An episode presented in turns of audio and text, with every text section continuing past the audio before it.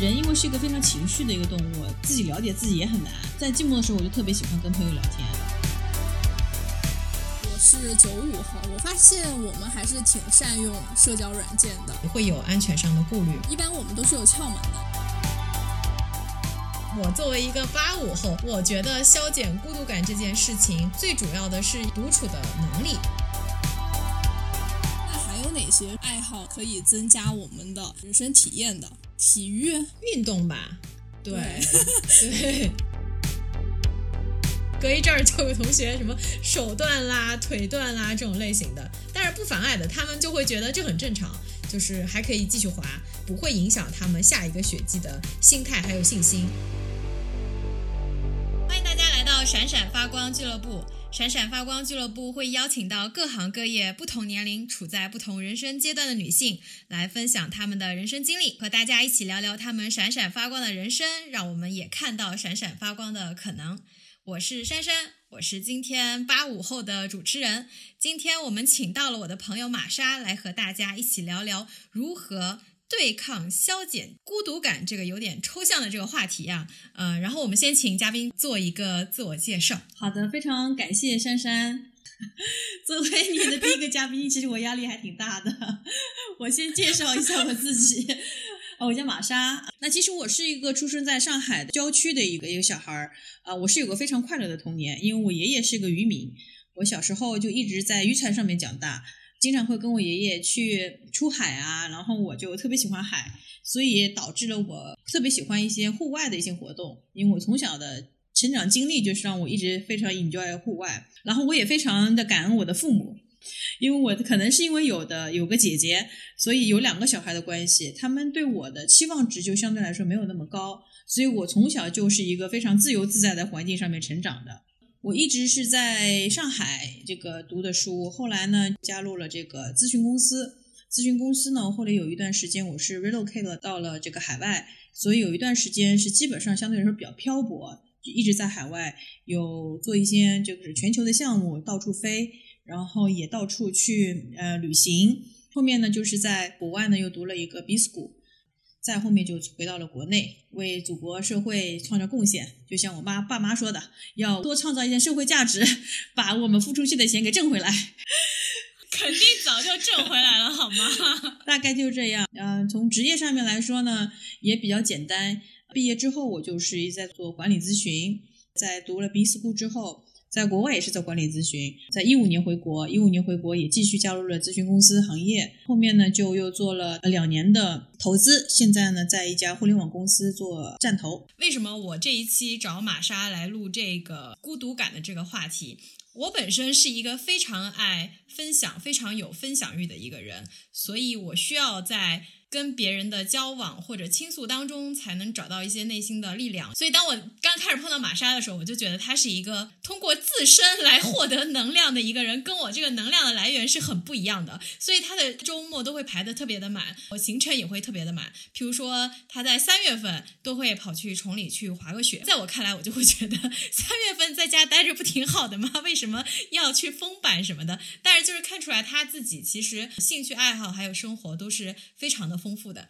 呃，你有没有受家庭的影响，培养起来一些很不一样的兴趣爱好？有没有延续到现在的？肯定会有。我的成长环境是相对来说，可能对我未来的这个兴趣爱好是影响比较大的。我在海边长大，所以我的小时候玩的东西就特别的多，该在农村里面该玩的东西我都玩过。对整个的自然跟那个户外，其实有很大的好奇心。所以一直就保持到了现在，我对整个的户外活动啊各个方面，就是一直就是比较喜欢的。第二呢，就是我家里面的家庭环境相对来说也比较宽松一点，所以我不是那种呃特别爱学习的人。就是我不是一个 indoor 的，就是在家里面待着特别宅的那种人，所以我属于放飞的那种，经常要跑到外面去，在家里面待不住，所以这样的话就会导致我的周末我必须得去自己去挖掘一些新的东西，然后然后 fulfill 我自己的一些好奇心以及我自己的能量。对，首先你都是东川路男子职业技术学校了，完你还说我是一个不爱学习的人，这听起来就有点点凡尔赛。运气比较好，运气比较好。玛莎是。大家看不到啊，但是玛莎就是一个身材非常 fit，肱二头肌、肱三头肌，反正就是这些肌肉群都很发达的一个女生。走在健身房里面，老师都会觉得就是要多练练她，因为她的基础 非常的好。总体来说，她的对户外的这个运动就跟她的体型是非常的搭的。我觉得这个是你性格当中不可缺的一。除了户外的话，你还喜欢呃什么样的一些运动呢？因为我们刚刚说的户外其实就是那种跟大自然比较多的亲密接触，譬如说去徒步啊，去爬山 hiking 啊。除了这个之外，还有一些其他的呃兴趣爱好是跟外面相关的。就比如说，我可能会打网球，我滑雪。滑雪是一个在北京非常开心，就每周末都可能够去滑雪。另外呢，可能在上海的时候，在北京比较少，偶尔也会打打高尔夫、羽毛球啊、乒乓球啊、保龄球啊，好像我都不是那么的喜欢。回过去看，好像我就是呼吸外面一些新鲜的空气，才能够让我把这个运动持续下去。是不是找到了中间的这些 synergies？你的这些兴趣爱好都是？怎么样 pick up 或者怎么样培养起来的？就是譬如说，你刚刚提到滑雪也好，高尔夫也好，网球也好，呃，你是怎么样就想到说，哎，我要去干这件事情？尝试是挖掘这个兴趣爱好的一个唯一的一个方式。新鲜事物要充满好奇心，你不能够去没有这个好奇，不想去做这件事情，那我也觉得挺难的。我呢，就还挺喜欢去尝试的一些新的东西，就是市面上一些新的东西，even 去。新的店啊，或者是线下有什么什么店，我都会去看一看。就上上周末我也跟你说了，人家刚刚国贸开了一家那个开了一家那个魔镜的那个店，然后我就想去踩踩点。人家不叫魔镜，人家人家叫 feature，你把人家名字名字都改了。就是你你看，就是我还是挺有好奇心的，就是新的东西出来，我还愿意去试一试。嗯，保有好奇心，然后呢，去尝试一下，因为我觉得只有试过之后才知道自己喜不喜欢。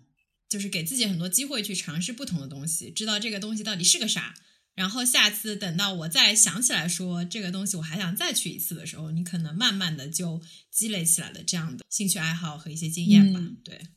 去的时候可以拉上些小伙伴呐。第一次去攀岩的时候，我就会拉上我那个攀岩的小伙伴一块儿去，然后有一个学习的心态吧。因为每一项运动，其实如果你真的深挖下去，就会有很多很大的一个学问。譬如说羽毛球，你是。学完了它的技术要点之后，然后你意识到自己可能不太擅长这个，或者这不是你自己比较爽的一个点，所以你就会放弃掉，不去尝试了。就羽毛球跟网球，就是羽羽毛球的时候，嗯，有一点难度，就是这种就很很自然而然的去做这样的一个选择了。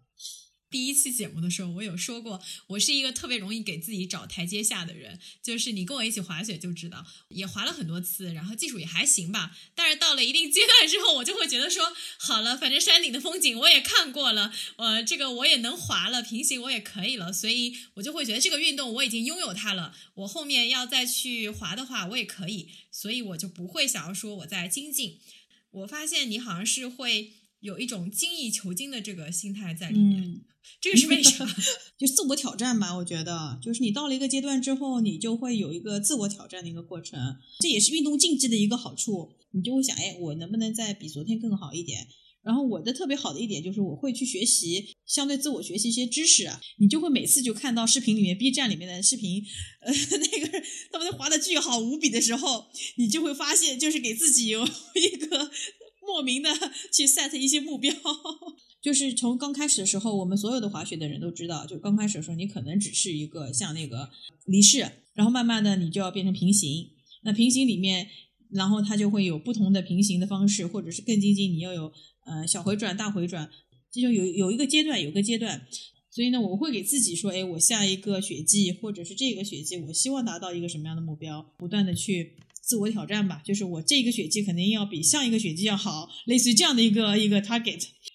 呃，因为我们这一期其实是要讲孤独感嘛，但是讲着讲着就讲到这个兴趣爱好上面来，是不是说兴趣爱好你是一个你自己与自己相处的这个过程？你在这个过程里面，因为自己突破了自己的一些极限，譬如说挑战了自己的 limit，或者说学到了一些新的技能，你其实是会就是有一种更怎么说 accomplished 的这种感觉，然后。更容易沉浸在自己的这个世界当中，可能很多听众应该是跟我一样子，就是大家就会觉得休息日的时候我就待着就好了，我不用那么的拼，就是把自己的每一项技能都练到极致，就是想知道说你是通过这些兴趣爱好和运动得到了一些什么样的一个反馈，让你能够说持续性的去干这件事情。运动是在我生活里面的一部分吧。然后这第一呢，它可以保持我比较健康的一个生活状态。第二呢，我也可以有一些 regular 的一些就是常规性的一个事情，每周可能每天或者是每周周期性的会去做。首先，运动本身它是能够让你产生多巴胺的，是让你反正非常快乐的一件事儿。第二，既然你一定有了这样一个周期性的、常规性的一个生活状态之后，无论是你是在运动还是做其他的事儿，比如你有些人你也可以在宅在家里面看书，但是你有些可能说我定期去看个电影，方式不同，但是核心的是说我在生活里面我有一些。常规性的事儿，我是在做的。这个常规性的事儿事儿做的话，其实你让你的生活，其实它的那个孤独感其实没有那么强。就是举个例子，只要你每周坚持在周末去做饭，这个事情如果形成一个习惯，它也是可以帮你去消除掉一些孤独的感受的，对吧？就是这这这件事情一定是你自己喜欢的，就会你会觉得我的生活是特别美好的，我的生活是有我自己喜欢的东西在的。获得很多乐趣的，那其实你就不会太去介意，哎，那种特别空虚的这种状态，你发现无事可做这种事情的这个状态，对我来说就特别少。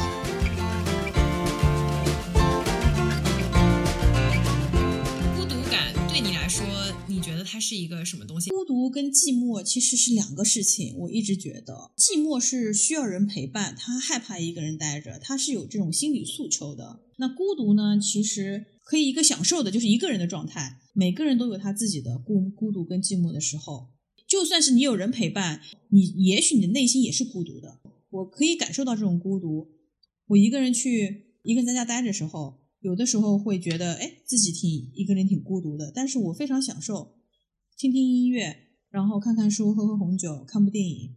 这是一个特别享受的孤独的状态。或者是有的时候我去逛街，我在一个大的 shopping mall 里面，周围有很多人。但我仍旧感觉自己是一个挺孤独的一个状态。我可以感受到自这种孤独带给我的一种自由，就是我可以 free 很很自由的去探任何的店，我可以自由的去试任何的衣服。有的时候不管好看难看的衣服，因为都我一个人，我还特别开心。因为有的时候跟闺蜜一块儿去逛街的时候，比较难去尝试那些自己觉得很不适应的衣服，就是很难去突破自己。我们前面一大段其实聊了，我觉得可以总结成一个主题吧，就是说。自律可以消除孤独，或者说规律性的生活可以消除一定的孤独感。然后现在讲到了是说，孤独感其实也是自由的一个来源，就是你可以通过这个去享受到更多你自己一个人待着的一些 benefits 吧，对吧？对比跟别人在一块儿，你是更愿意自己待着，还是说，呃，我在一个人待着的时候，我其实有点 low，我比较 prefer 能。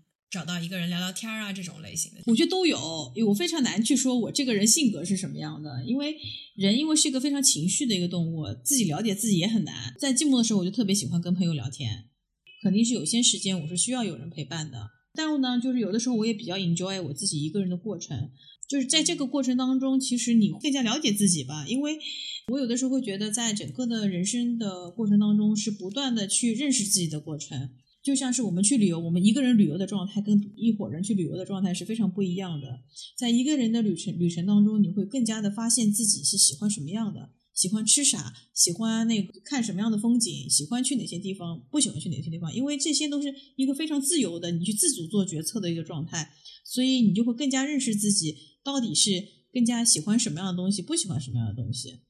这种自己独处的时间，更多正向的去觉得是一个。发掘自己、了解自己的机会吧，所以会从这个当中得到一些不一样的乐趣。就是我自己也会一个人去旅行啊，一个人去吃饭啊，一个人去看电影啊。但是在其他很多人看来，这种事情就听起来就已经很孤独了。说你怎么这么惨？你要自己一个人去某某地方？我现在可能也是，我年轻的时候不这样，年轻的时候得要跟别人一起。可能是慢慢的已经形成了自己，譬如说看电影的癖好，去出去玩的 pattern 和你的一些 routine，所以你觉得自己一个人出去，一是我们刚刚讲到的有自由感，其次就是说我可以更好的去挖掘自己的一些潜能，了解自己的一些就是其他的一些方面吧。刚刚说你自己其实也有会孤独的时候，但是你也会 prefer 去跟你的朋友或者家人去聊，所以其实怎么样建立这样一个 support group？就支撑的体系吧，其实可能也是对于消除孤独感是一个很重要的一个方面。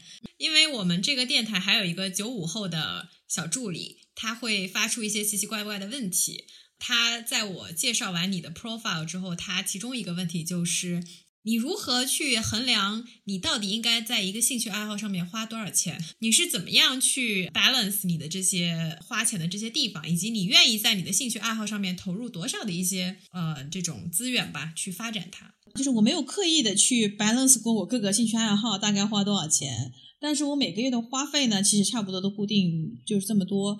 但是没有说我一定会在这个运动上面要花多少，或者出去玩上面花多少，那么去衡量的一个一个水平。在刚刚大学毕业的时候，我去玩的时候，我基本上都是住青年旅馆，然后可能坐火车，然后背着包，这个其实成本非常低，也不需要很多钱去做，但也可以去旅行。因为我本身也不是那么喜欢去买奢侈品的包包啊，或者干嘛的。对这种诉求，物质上面的，就是这种品牌上面追求，也不是那么高。所以你说运动要花多少钱？运动最大的花销可能是在请这个私教，但是你完全可以通过一些你自己的朋友啊，或者是在这个圈子里面找些人啊，然后一块儿。就是说，还是愿意把钱花在这种体验类的消费上面更多，而不是说花在奢侈品啊或者不理性的消费上面吧。而且玛莎是一个对电子产品也不太感冒的人，就是可以 直接 iPhone 七换到 iPhone 十二这种，所以可以看出来他的这个消费观念还是注重自己人生体验的丰富度吧。你可不可以讲讲？因为刚才也讲到了大学刚毕业啊，呃，刚开始工作的时候，那你回想起来，你是一路走来都是这样子的吗？或者说，你觉得你有一些建议给你十年前的自己，你现在想要给他一些什么样的一些 tips？觉得他可以活得品质更好，活得更开心。有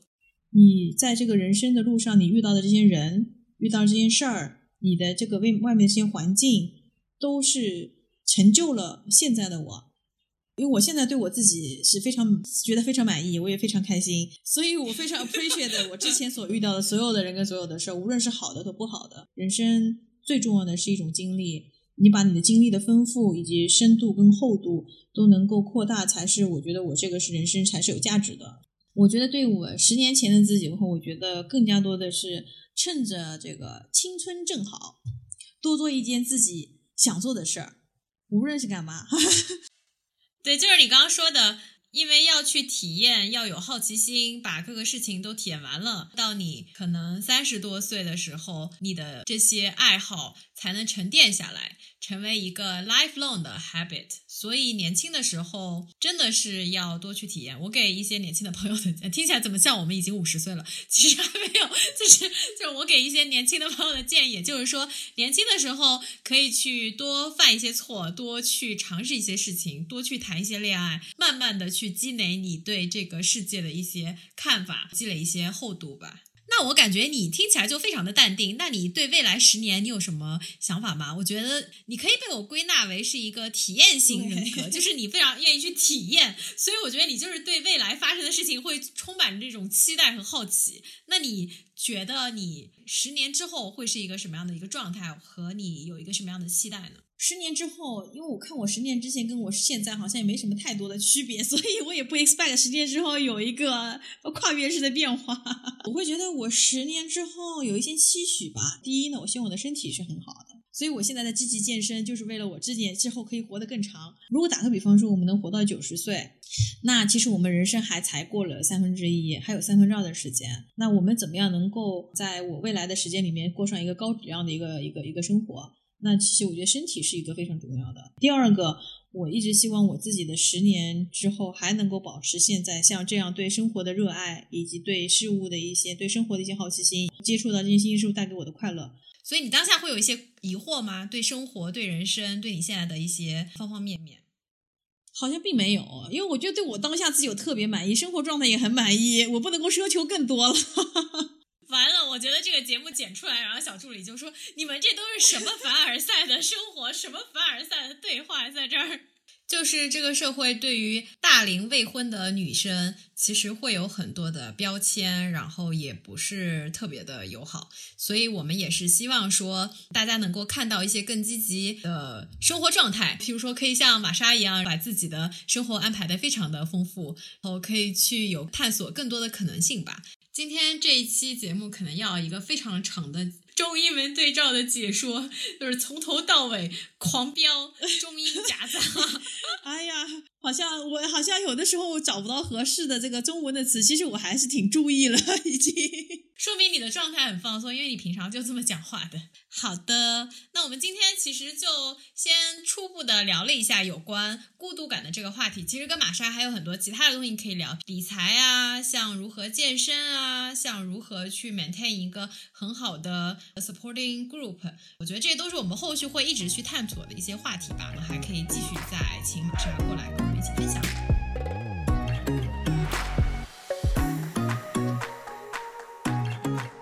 我是燕燕。我是珊珊。听了你们的交流，我最想感慨的就是，这难道就是有钱人的自由吗？你们都没有像我这种社畜的烦恼呀！这个对话有点点太政治不正确了，我们不要制造这种什么阶级分立、有钱人与什么穷人的这个阶级对立，好吗？啊，随意的去探店呀，然后或者是培养自己的爱好，就这种感觉真的是非常自由。其实我觉得还是需要一定的经济基础的。从刚开始接触一个兴趣爱好，我觉得你未必要有那么大的投入。我从小开始练习电子琴，其实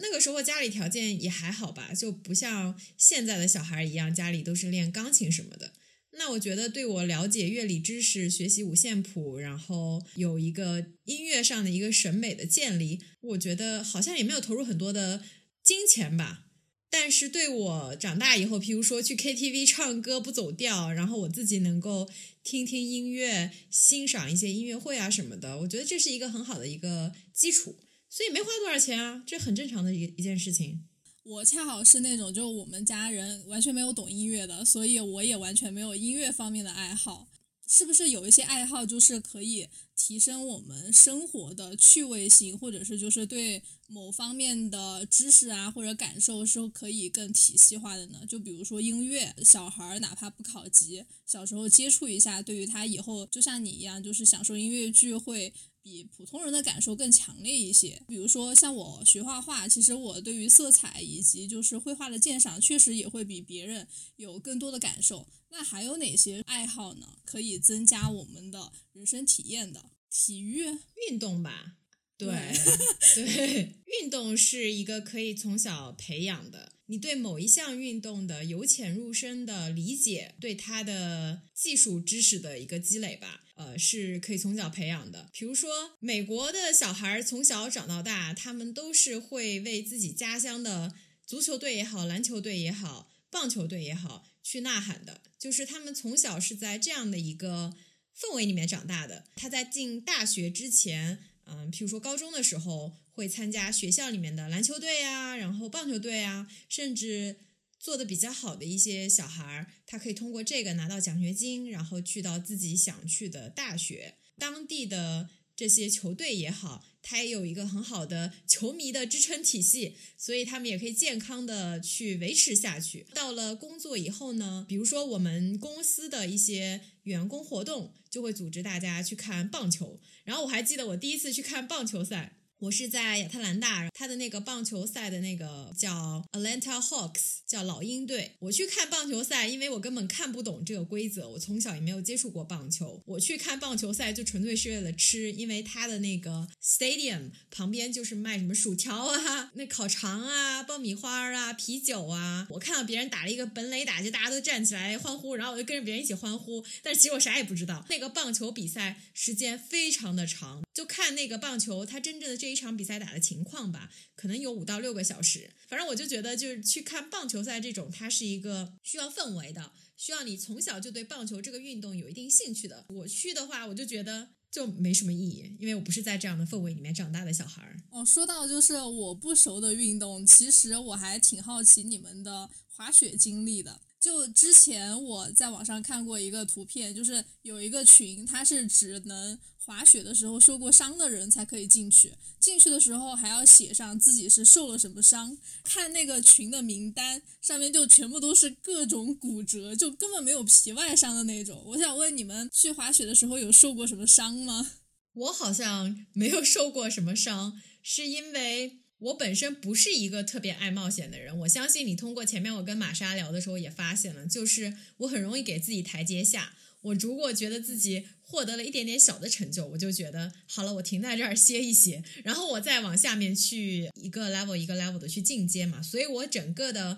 滑雪的成长的过程不是特别的快。一般那种受伤的，我觉得啊，就是他们对自己要求特别高，在自己技能还没有达到 next level 之前，他就想着，哎，我要去冲一下。那这个时候，你可能在非常陡的坡上面就很容易摔倒嘛。我是那种从那个魔毯上面起步的，我每一个升到另外一个道之前。我都是会找教练来帮我去培训啊，或者我跟着教练一起啊，所以我基本上不太会存在我自己一个人去挑战一个非常极限的一条道，所以就没有发生过。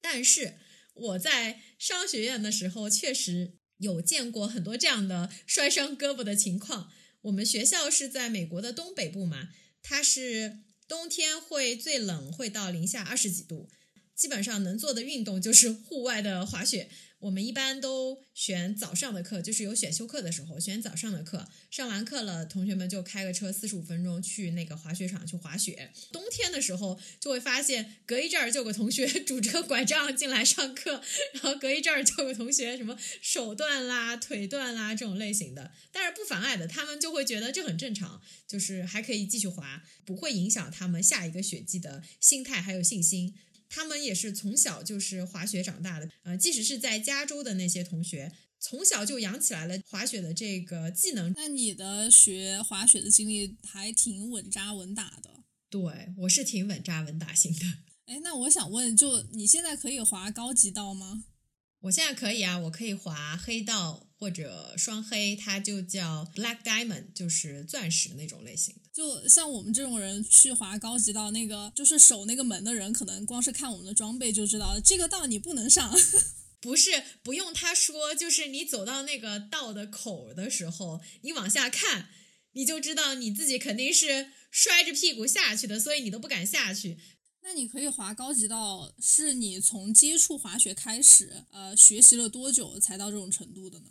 大概也花了三四年吧。每一个雪季，你可能说我挑战一下，我这个雪季多滑初级道，然后我去不同的雪场去滑一滑，再去升级一下到中级道，然后再去高级道。而且它是不同的雪场，虽然它都叫初级道。但是它可能这个难度也是不太一样子的，所以你都会有一个适应的过程吧。在国内最近好像滑雪这件事情变得特别的火热，我也在不同的滑雪场见过这种非常狂热的啊，每个周末去滑雪的这些人，我很 respect，因为我觉得 滑雪这个运动对我来说，它不是一个我可以每周都去的，就是呃，一个也是你刚刚说的，它其实花费也还是挺高的，包括你来回的路费呀，你要。租这个滑雪板啊，然后你要酒店的住宿啊，这些类型的，呃，一天下来其实可能也要大几百块吧，所以它的成本不算低。其次就是我对于滑雪的这个热情没有到说我每周末都要去体验一把，因为我觉得滑雪给我带来的最大的乐趣，可能就是我到那个顶峰，看到那个上面结了霜的挂着雪的那些风景啊，那些树啊什么的，我觉得它对我有一定的治愈的作用。而且滑雪是一个非常单人的运动，就是你上去或者下来，即使你是跟你的朋友一起来的滑雪场，但是你上山儿发现，哎，朋友跟你这个不在同一个缆车，完你下山，你速度不一样，所以你们很容易就走散了。所以滑雪的过程当中，大部分都是你自己一个人在运动。我其实挺享受这种一个人运动的过程，但是我也不想每周我都自己一个人去干这件事情，所以我基本上不太会享受每周都去滑雪这件事情。我第一次听到别人说他滑雪是为了看到那个冰凌和雪景很治愈，因为一般人都会把滑雪和刺激啊、速度啊这种东西联系在一起。嗯，其实这个也不是说我一开始学滑雪的时候就是冲着山顶的风景去的，因为。刚开始的时候嘛，我想玛莎之前也讲了，比如说你去攀岩，就这种有点点极限性的这些运动，其实都是会想要跟朋友一起去的。所以我当时也是跟朋友一起，然后呢，发现朋友们在进阶，那我肯定想说我也要进阶，所以就慢慢的开始进阶。到了一定程度之后，你其实就是要小的技巧的一些转换。我发现这个小技巧的提升和转换对我来说带来的乐趣并没有那么的大，就是我也。不太会想要说我去 B 站上面看别人滑雪的视频，像玛莎一样。我还有一个朋友也是这样子的，他们都会回来钻研那些视频，然后看一下别人的动作的小细节，包括发力点是怎么样的，是不是要收腹，是不是要提臀，是不是你的这个大腿发力还是怎么样的，就是跟上健身课一样。我从这个里面可能不太能够得到非常多的乐趣，所以我后面就给自己下了个定义，说 OK fine，我可以接受我不要变成那么厉害的滑雪的人，我能。到达山顶就行了。呃，在网上其实还有一个比较流行的话语，说在雪场搭讪就类似于开盲盒，因为就是戴着雪镜啊，蒙着面，就其实完全不知道这个人长什么样。然后我还关注过一个滑雪的博主，他其实是个男的，但是他喜欢戴假发，然后穿女生的那种很鲜艳的衣服，然后就假装是一个女生在那儿滑，而且穿的很厚嘛，其实看不出来身材到底是真的是男的还是女的。就你们有没有什么开盲盒的经历，然后比较有趣的那种经历呢？没有哎，我的天，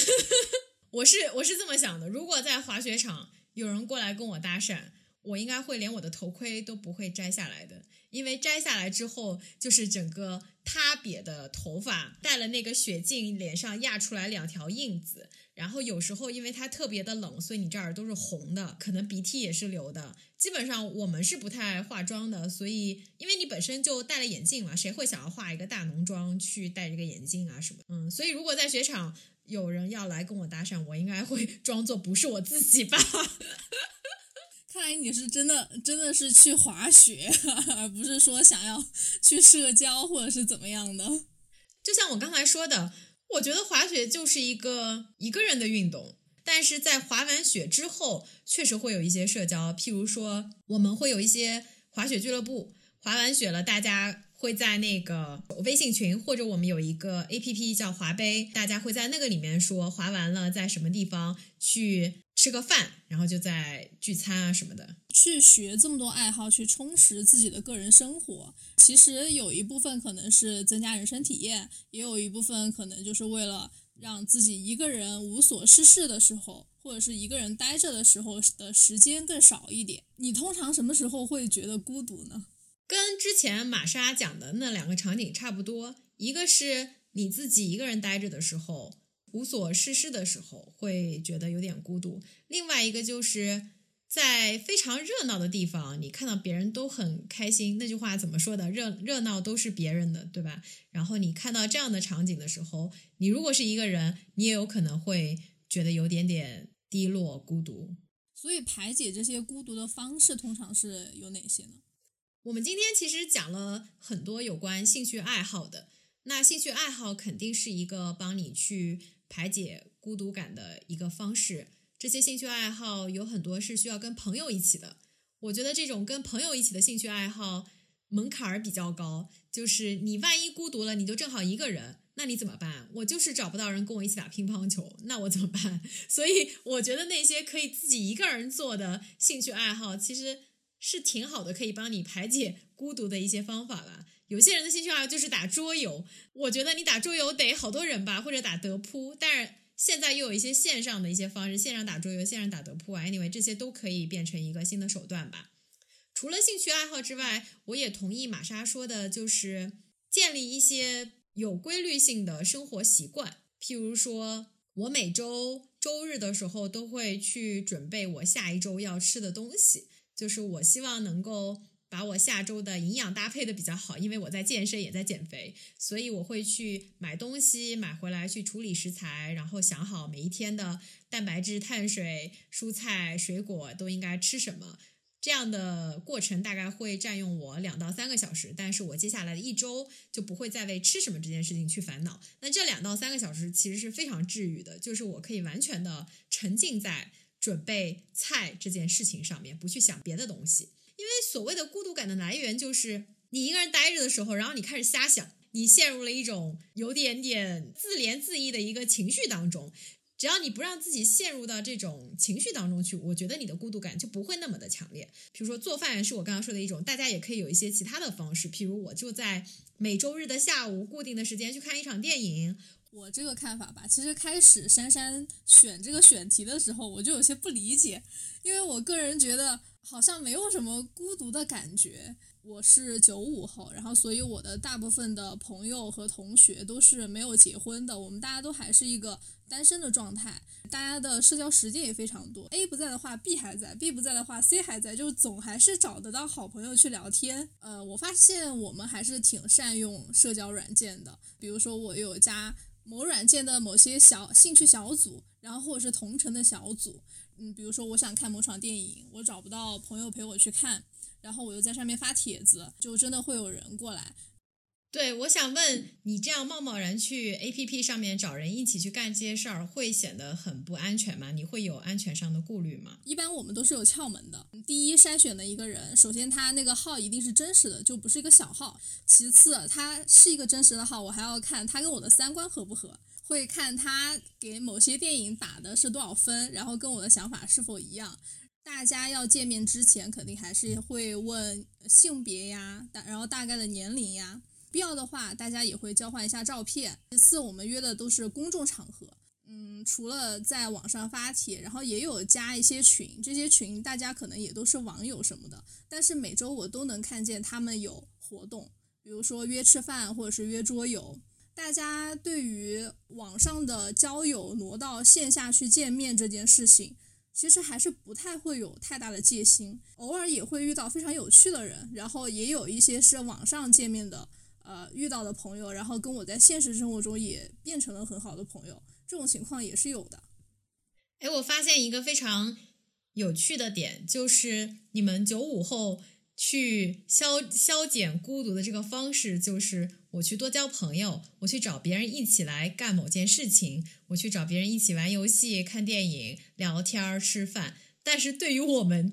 好像已经过了那个阶段了。我我作为一个八五后，我觉得消减孤独感这件事情，最主要的是要从自身出发，让自己变成一个能跟自己独处的人，让自己有跟自己独处的能力。这也是为什么之前我跟嘉宾玛莎聊的时候，我们两个都在讲，哎，我们如何去发展一些个人的兴趣爱好，让自己能够去把这个时间打发的更精彩，让它消磨的更快。但是你们的方式是完全不一样的。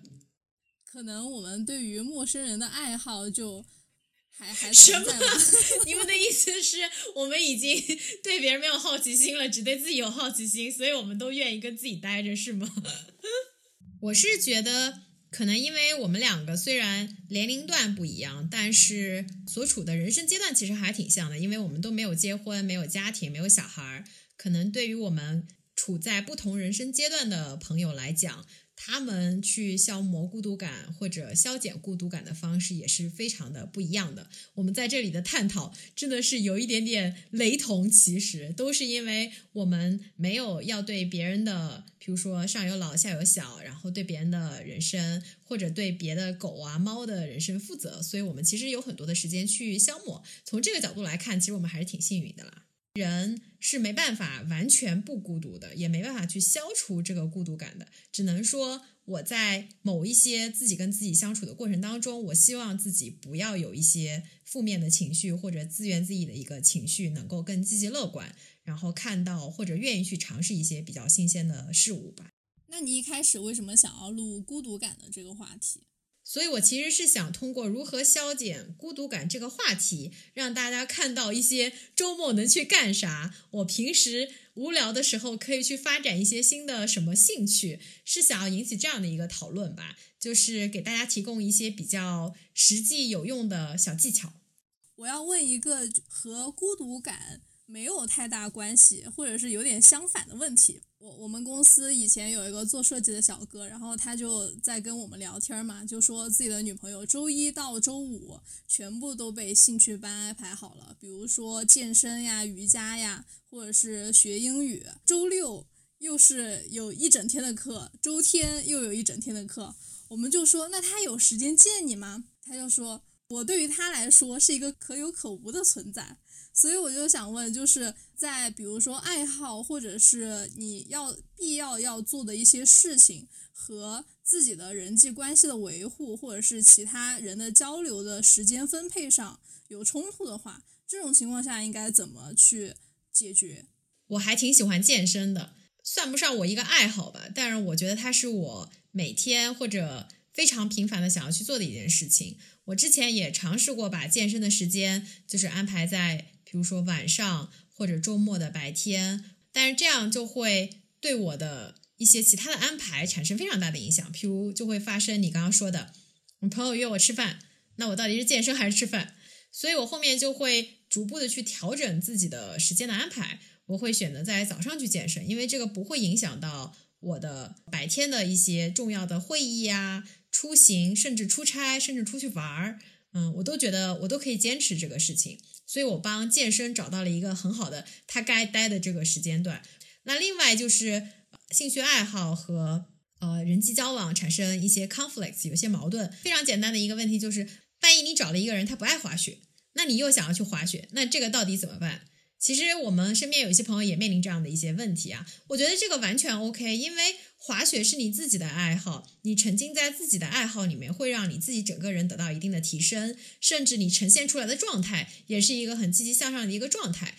那如果这个人对你很重要，他是你的重要的另一半，他应该不会说不愿意看到你在这样的一个状态里面吧？如果你的另一半他其实不太爱滑雪这个运动，他把时间花在这儿，他其实应该不会特别的开心。那为什么一定要两个人这样子花两天时间待在一块儿呢？有一些滑雪的旅途，就像我这种，我其实就是去看风景的。那如果另外一个人他其实不太会滑雪，我觉得也 fine，就是我们俩也可以一起去，那就跟我缆车上去一起看一下风景，体会一下，然后我也可以陪他在滑雪场去干一些别的事儿，我觉得这个也是可以的。上一期的时候，我们说到会选取你在搬家中经历的一些故事作为精彩留言，念在节目的结尾，我们一条故事都没有收到。啊，当然我们也有这个心理准备，因为我们是一个刚起步的小节目。但是我们在这次结尾上还是要呼吁各位听众朋友们，可以给我们留言，关于你如何消除孤独感的方法，或者是你有什么很特别的爱好，其中有什么有趣的故事，都可以留言在节目下方。我们会下一期会选取精彩评论念在我们节目的结尾。希望这一次。哪怕有一条留言，我都让你上墙。小助理已经急了，说不定我们真的要出动送大礼包这样的手段，才能帮你达成 KPI 了。如果没有人留言，我就自己去编一条。好吧，那我们这一期的节目就录到这儿。人生不设限，时间做朋友，闪闪发光俱乐部，下期再见。